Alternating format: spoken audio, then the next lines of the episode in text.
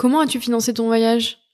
Comment as-tu fait pour partir aussi longtemps sans manquer d'argent? Ce genre de questions, je les ai beaucoup entendues parce que beaucoup rêvaient de partir comme moi en voyage à l'autre bout du monde pendant 3, 4, 5, 6 mois, un an, mais se poser réellement la question de comment financer ça pour réussir à vivre, mais aussi à s'amuser sans se retrouver avec un sou dans les poches. Et je comprends tout à fait vos questionnements. Je reçois encore pas mal de messages de personnes parmi vous qui me demandent comment j'ai fait, mais aussi quelles sont toutes les possibilités, puisque bon, moi j'en ai utilisé une, mais il y en a plein d'autres. Et, euh, et aujourd'hui, c'est ce que je vais vous apporter. Tout, euh, toutes les possibilités que vous avez pour euh, financer votre voyage. je vais vous les énumérer, vous donner un petit peu mon avis et aussi vous donner quelques conseils. voilà. Et puis j'espère du coup que vous trouverez la solution qui vous convient le mieux. Bienvenue dans l'aventure en solitaire, un podcast sur le voyage en solo en sac à dos, rempli de récits et d'anecdotes un peu folles, d'interviews d'histoires inspirantes, de conseils pratiques pour vous aider à vous aussi vous lancer à votre tour dans l'aventure en solitaire. Alors, quand on part en voyage, forcément le financement c'est la chose la plus importante, enfin une des choses les plus importantes puisque Clairement, c'est ce qui va vous permettre de, de vivre, de pouvoir manger, de pouvoir faire des activités, de pouvoir vous déplacer. Euh, donc c'est important d'avoir de l'argent et de pas trop partir un peu comme ça en mode bon allez je prends un billet puis on verra et puis euh, d'avoir que 500 euros sur son compte. Je le conseille pas trop.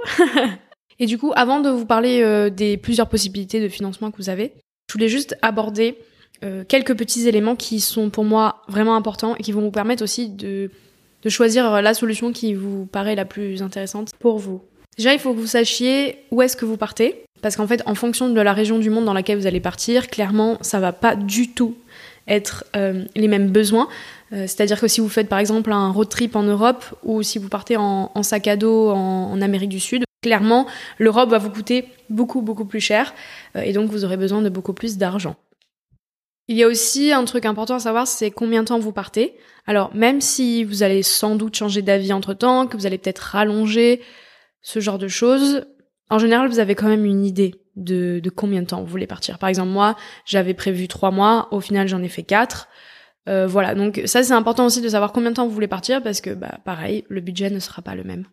Et enfin, il y a aussi, euh, bah, est-ce que vous partez seul, est-ce que vous partez accompagné, puisque quand on part à deux, euh, j'avoue, on peut on peut faire quelques économies sur certaines choses, donc les logements ou même les transports.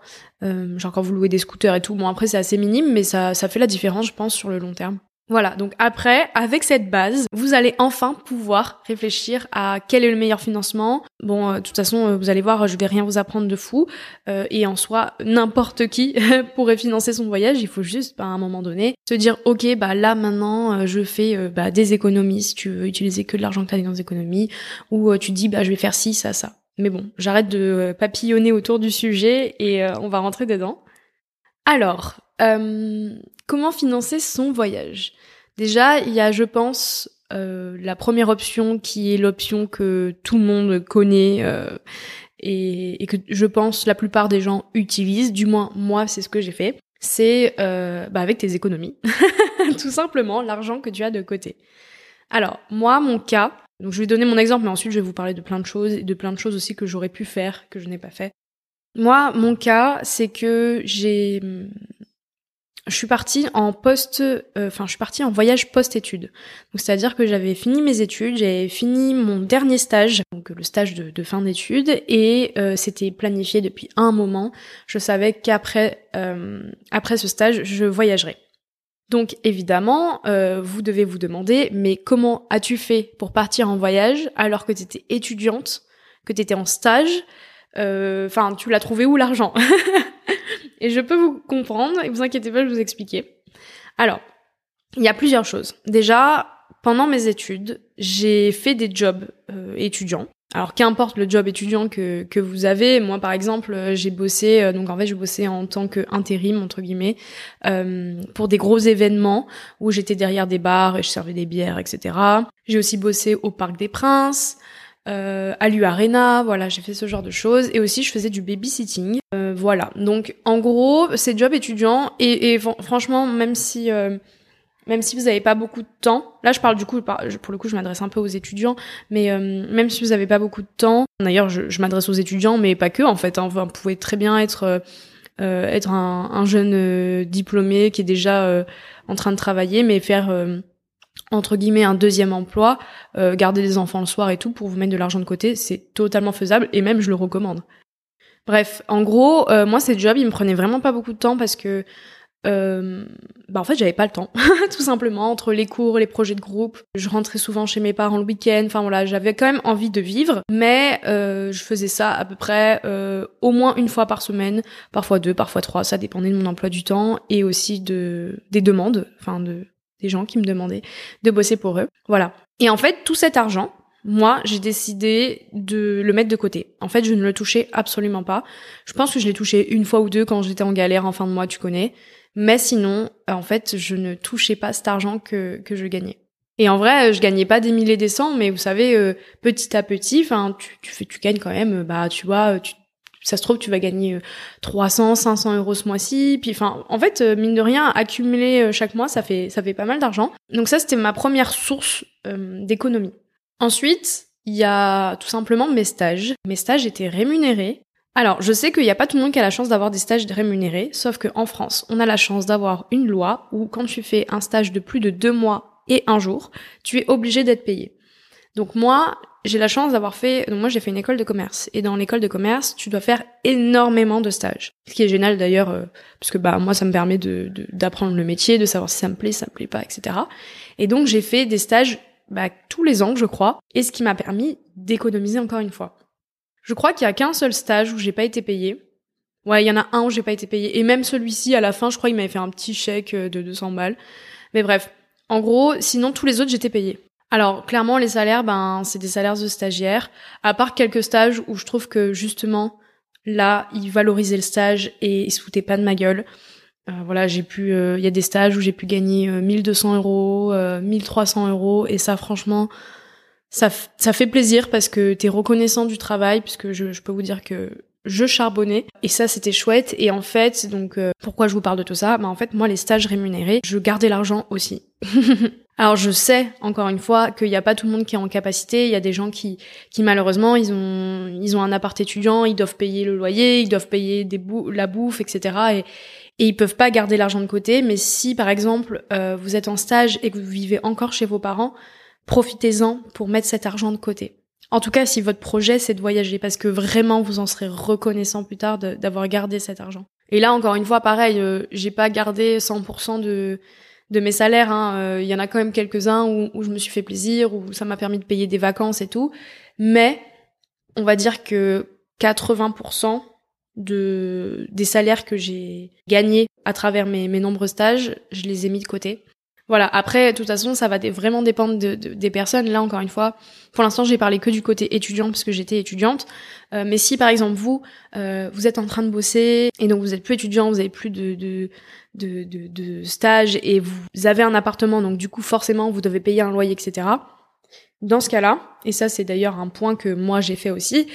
En fait, il faut que vous forciez à mettre de côté euh, X euros chaque mois et pas à la fin du mois. Surtout pas à la fin du mois. bon, ça c'est un peu bateau, hein. enfin je veux dire tout le monde le dit, mais c'est vrai que au début du mois, enfin n'importe quand, quand vous recevez votre salaire, euh, le mieux c'est que vous fassiez un petit budget en mode ok bon ce mois-ci j'ai tant de dépenses, euh, tant de courses, tant de trucs, je garde ça et je regarde combien je peux mettre de côté pour euh, dans mes économies en fait tout simplement. Et en soi, même si c'est que 50, euh, 100 euros, 200 euros, j'en sais rien, ça dépend de, ce que vous avez comme possibilité de mettre de côté. Bah encore une fois, c'est mieux que rien et vous verrez que ça va faire la différence à la fin.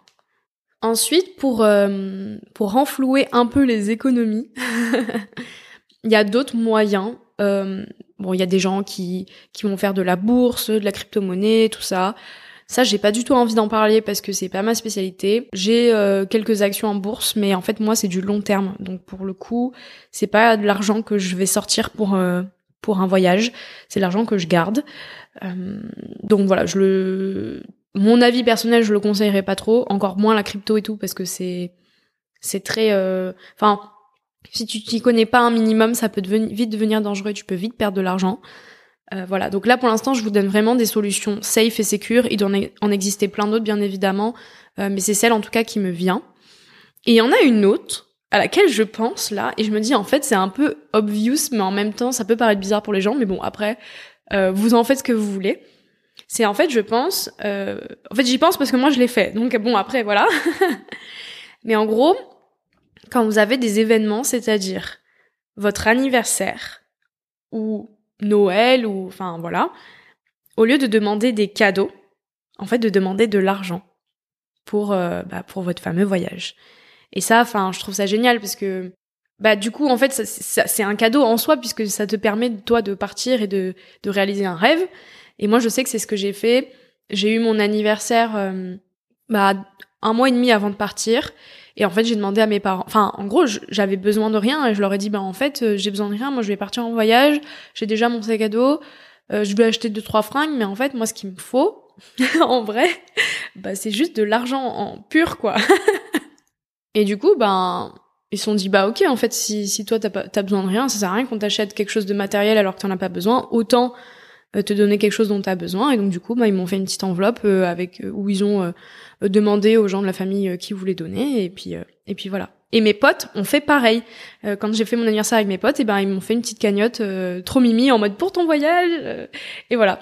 Et du coup, tu te dis oh ben il y a un petit peu de chacun qui a participé à à mon voyage et et en vrai c'est c'est cool. Donc c'est vrai que c'est un truc auquel on pense pas du tout, mais ouais, n'hésitez pas en vrai à, Enfin, faut pas avoir peur de, de dire ce que ce dont tu as envie et ce dont tu as besoin aux gens. Et, euh, et vous verrez, euh, ils vous rendront euh, l'appareil.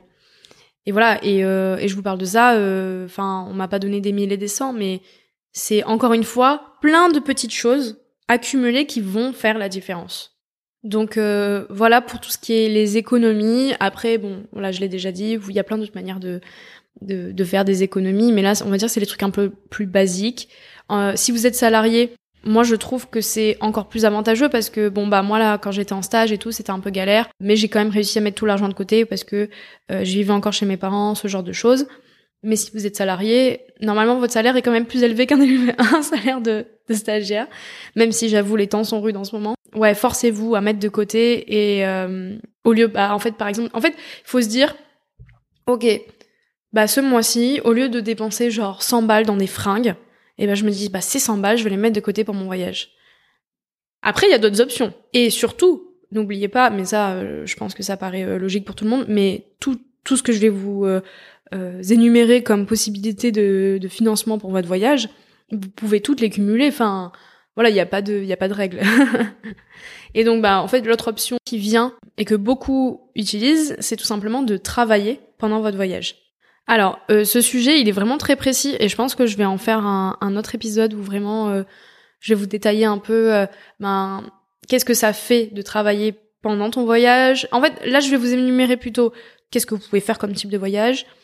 Et dans l'autre épisode, je vais vous parler un peu de des avantages et des désavantages. Euh, comment quel est le mode de vie quand tu bosses en voyage? Quels sont les différents modes de vie? Puisqu'en fait en soi euh, si t'es freelance ou si t'es en dans un travail euh, genre tu travailles dans un hostel c'est pas du tout la même chose. Voilà. Donc je précise je ferai un autre épisode beaucoup plus précis sur ça et d'ailleurs sur d'autres choses aussi je pense parce que en vrai le tout ce qui tourne autour du budget du financement et tout ça il y a y a énormément de sujets à aborder euh, mais là, j'avais vraiment envie de vous faire un truc vraiment global en mode quels sont tous les types de financement, qu'est-ce qui pourrait euh, euh, le mieux correspondre à vos besoins? Et voilà. donc pour revenir sur travailler pendant que tu voyages, donc ouais, il y a plein de possibilités. Là, je vais énumérer donc les principales. Donc par exemple, tu peux très bien être digital nomade. Enfin, on appelle ça comme vous voulez, digital nomade, freelance.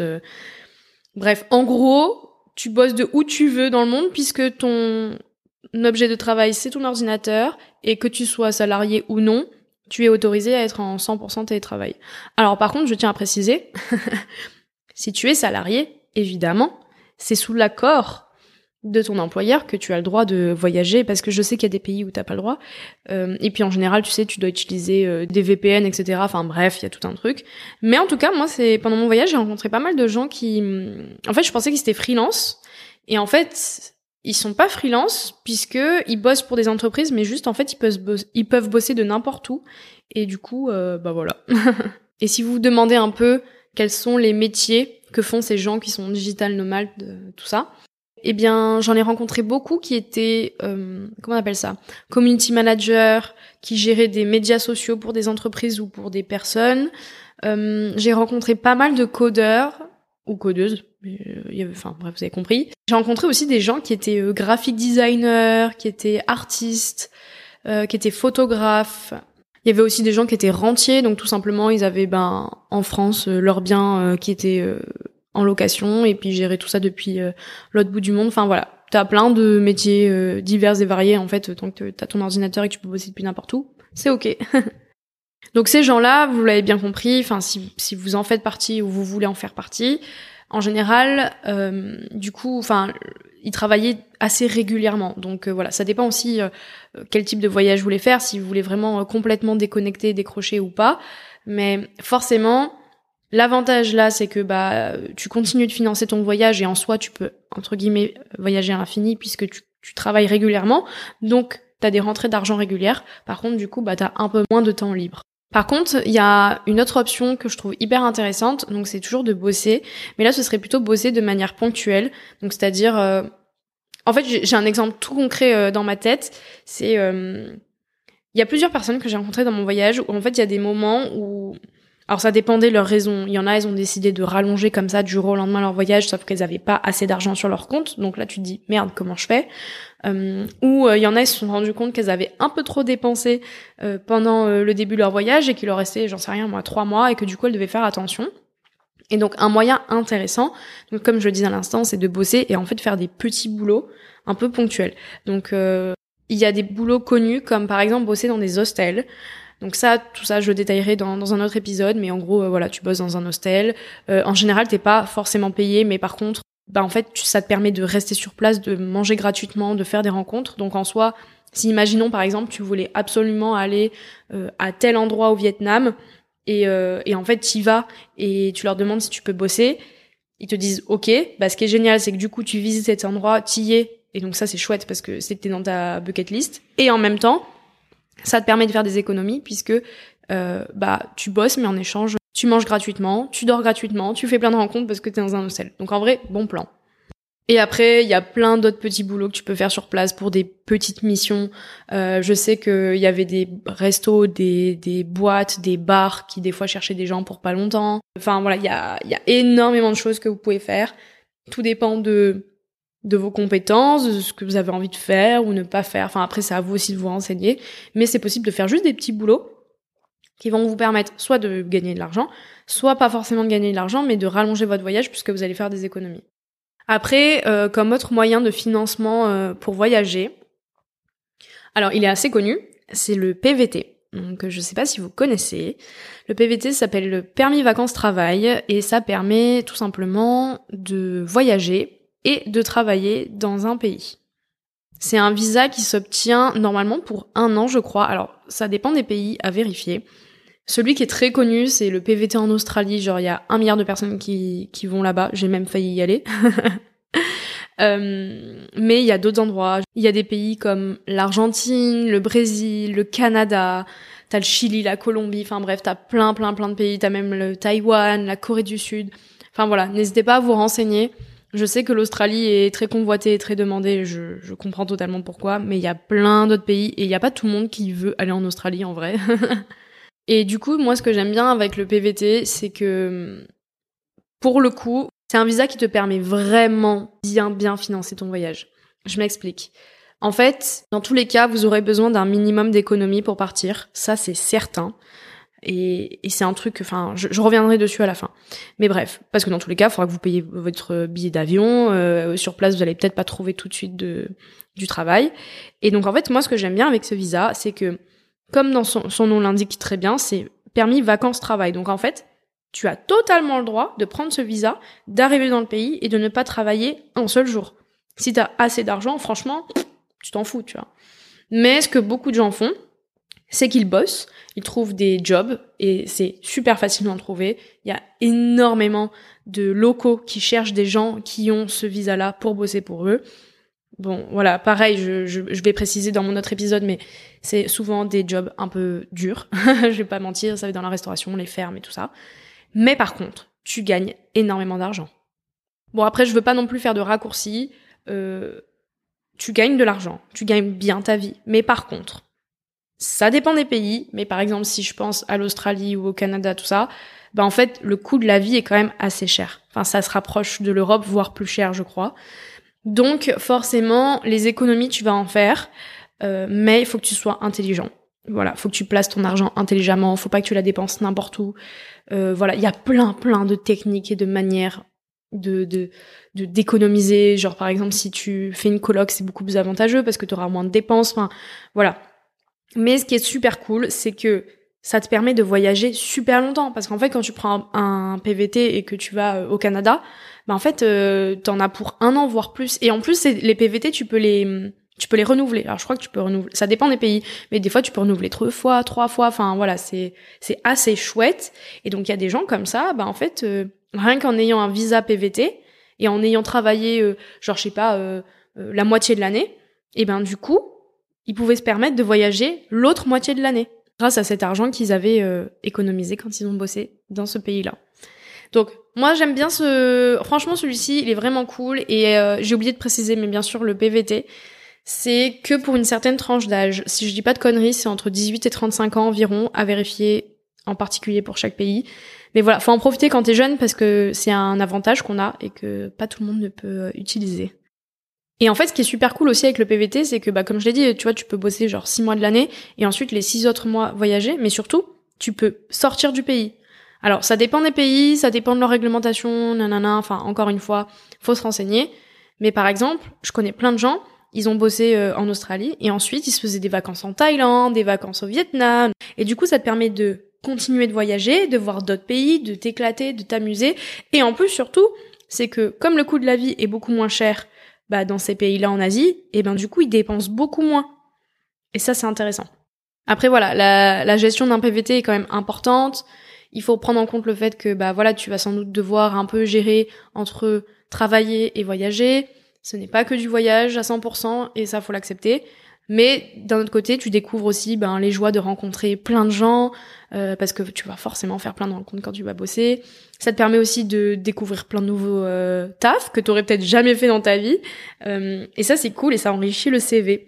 Voilà. Donc bon, ça c'est une autre option. Et d'ailleurs, comme je l'ai dit précédemment, vous n'êtes pas obligé de ne faire qu'un PVT. Vous pouvez très bien commencer votre voyage en faisant genre trois mois de voyage en Asie parce que vous avez assez d'économies et ensuite faire un PVT au Chili parce que euh, bah voilà vous avez envie de, de, de continuer de voyager mais vous n'avez pas assez d'économies. Complètement possible. Voilà euh, en tout cas en ce qui concerne le PVT. Euh, bon voilà c'est dans les grandes lignes hein, mais c'est pour que vous sachiez un peu tout, comment on peut un peu financer son voyage. Et ensuite je voulais venir sur deux autres manières de financer son voyage que, que je connais mais que je n'ai jamais utilisé. Donc si jamais il y a des gens euh, qui l'ont fait, n'hésitez pas à me contacter, on pourra peut-être faire un épisode là-dessus. Euh, mais c'est tout d'abord le service civique. Donc en gros, le service civique, beaucoup d'avantages parce que déjà, tu bosses pour l'État. Enfin, en gros, euh, en gros, en fait, même si tu travailles à l'étranger, comme c'est un service civique, tu fais une mission pour la société. Donc déjà pour résumer, donc tu pars donc en fait avec euh, entre guillemets l'État français, euh, puisque tu passes par le service civique, donc tu es tu es considéré en mission pour la société et tu as une indemnisation, donc tu es payé. Alors je crois que c'est genre comme euh, comme les stages, genre le salaire minimum de stage, genre c'est vraiment pas élevé, ça doit être environ 600 euros. Mais rappelez-vous, en fonction du pays dans lequel vous partez, 600 balles c'est énorme. Et si vous avez déjà un petit peu d'économie de côté, vous pouvez clairement vous mettre bien. Ce que j'aime beaucoup aussi avec euh, le service civique, c'est que bah pour le coup c'est complètement différent. Vous risquez d'avoir des missions complètement différentes qu'un PVT ou, un job dans un hostel, etc. Là, ça va être beaucoup plus des missions humaines. Vous allez sans doute bosser peut-être dans des écoles, dans des hôpitaux. Enfin, bref, il y a énormément de choses. T'as beaucoup de, de services de volontariat et je pense que humainement, t'en apprends beaucoup, beaucoup, beaucoup. Et ça doit être une expérience dans laquelle tu ressors grandi. Après, clairement, des avantages, bah, c'est que voilà, tu, tu pars avec le service civique, donc tu as un contrat, donc euh, c'est un peu plus de travail, moins de voyage. Voilà. Après, vous pouvez très bien faire un service civique et ensuite continuer de voyager parce que grâce au service civique, vous avez économisé de l'argent. Voilà. C'est complètement possible et je sais que ça existe et tu peux partir un peu partout dans le monde. Et enfin, il y a une option qui est possible, c'est euh, tout simplement en fait de faire un prêt à la banque. Alors, euh, apprendre avec des grosses pincettes euh, là ce que je vous dis, mais c'est possible complètement. Il y a des banques qui acceptent si tu, tu, fais un prêt pour pour partir en voyage et ensuite tu le rembourses plus tard. Honnêtement, mais ça c'est un avis très personnel, c'est pas ce que je recommanderais le plus parce que ben vous voyez il y en a plein d'autres des possibilités. Mais ben voilà, si pour euh, une raison X ou Y, ben vous pouvez pas faire d'économie parce que c'est déjà galère de, de, ne pas finir en négatif en fin de mois, si euh, vous avez pas le temps pour d'autres jobs, si euh, enfin voilà, si tout simplement en fait le temps que vous fassiez des économies, ben en fait votre voyage ce sera dans 5 ans parce que le temps que vous ayez accumulé 5000 euros, faut attendre, et qu'en fait vous avez envie de partir tout de suite et je le conçois, ben il y a ce moyen là. Et ça peut être très bien un prêt à la banque ou à des amis. Après, quand euh, c'est un prêt euh, auprès de sa famille ou de ses amis, il faut faire très attention. Vous pouvez même juste faire un petit papier en mode euh, genre machin m'a prêté tant et je m'engage à lui rendre parce qu'un petit papier comme ça, je ne sais pas si vous êtes au courant, mais ça fait office de contrat en droit. Mais bref, c'est un truc qui peut qui peut être fait. voilà. Donc voici un petit peu toutes les options que que j'avais à vous présenter aujourd'hui sur comment financer votre voyage. Il doit sans doute en exister d'autres, mais je ne les ai pas à ma connaissance, donc n'hésitez pas à me les partager, ce serait un grand plaisir. En tout cas, j'espère que vous, vous aurez trouvé chaussures à votre pied. Euh, n'hésitez pas justement à faire des mix, à prendre ce qui vous arrange le mieux. Enfin voilà, c'est, on a tous des situations particulières et différentes. J'espère en tout cas que vous avez trouvé une réponse à vos questions. N'hésitez pas, si vous avez d'autres questions euh, suite à cet épisode, à me les envoyer. Euh, ça fera peut-être l'objet d'un prochain épisode. Et comme ça, bah, la réponse pourra peut-être être partagée à tout le monde. Et d'ailleurs, si vous appréciez le podcast, n'hésitez pas à aller le noter sur euh, Spotify ou Apple Podcast. Et vous pouvez également euh, venir me suivre sur Instagram où euh, je parle un petit peu en avance des sujets du jour, où je peux aussi répondre à vos questions, je vous partage des, des petites avant-premières d'épisodes, voilà. Bon allez, je vous dis à la semaine prochaine, salut Bienvenue dans l'aventure en solitaire, un podcast sur le voyage en solo en sac à dos rempli de récits et d'anecdotes un peu folles, d'interviews d'histoires inspirantes, de conseils pratiques pour vous aider à vous aussi vous lancer à votre tour dans l'aventure en solitaire.